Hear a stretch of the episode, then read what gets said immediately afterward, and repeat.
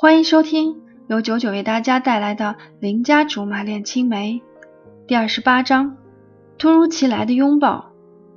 一路上都在给董卓打电话，依旧没人接，到最后也已经不指望能用高科技找到他了。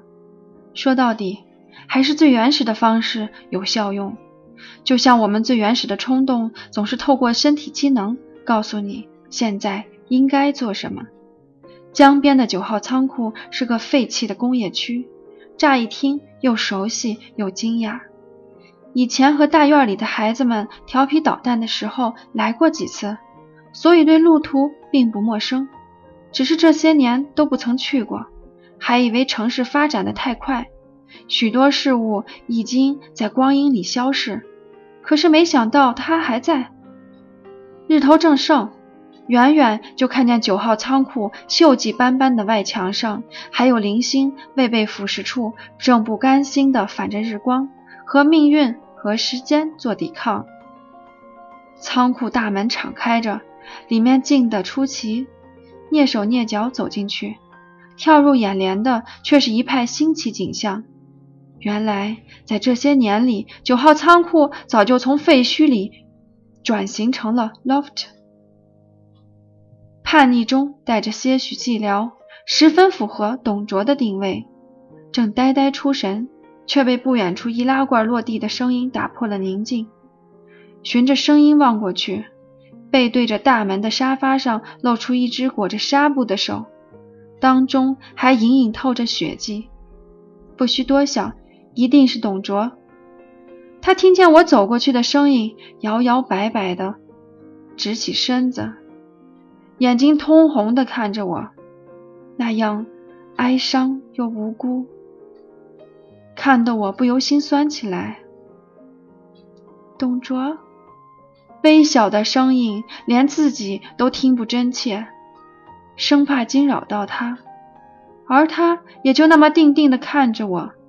不知道过了多久，只觉着抓着包包的手已经没有什么力气了。他突然迅速地站起来，在毫无预料的情况下，一把把我抱住。他扑过来的动作那么有力，没有一点点的准备，就这么被他抱得差点站不稳。他身上烟酒和寂寞的味道扑面而来。被这个突如其来的拥抱弄得意识出现了短暂空白，全身使不出半点力气，连手里的包也垂直落地，正正砸在脚面上。终于恢复了些许理智，双手缓缓攀上他的脊背，轻轻拍了拍。小时候，妈妈也是这样，在我扑进她怀里泣不成声的时候，轻轻拍我的脊背。好像是某种暗示，给了我极大的安慰。果然，董卓紧绷的神经渐渐松弛下来，竟在我耳边喘息出了哭腔。早知他生来忧郁，却不曾想过会有如此伤心的一幕。你怎么了？他趴在我的肩膀上，情绪依旧很激动，喘息的声音不绝于耳。没有办法。只能继续轻拍他的脊背，等到双腿有点僵的时候，他才慢慢放开我。眼睛里全是哭过的痕迹，动动肩膀才发现已经湿了一大片。究竟是什么事情让他如此失态？没事了，我没事了。董卓轻飘飘地坐回沙发上，双手掩着面，深呼吸几下。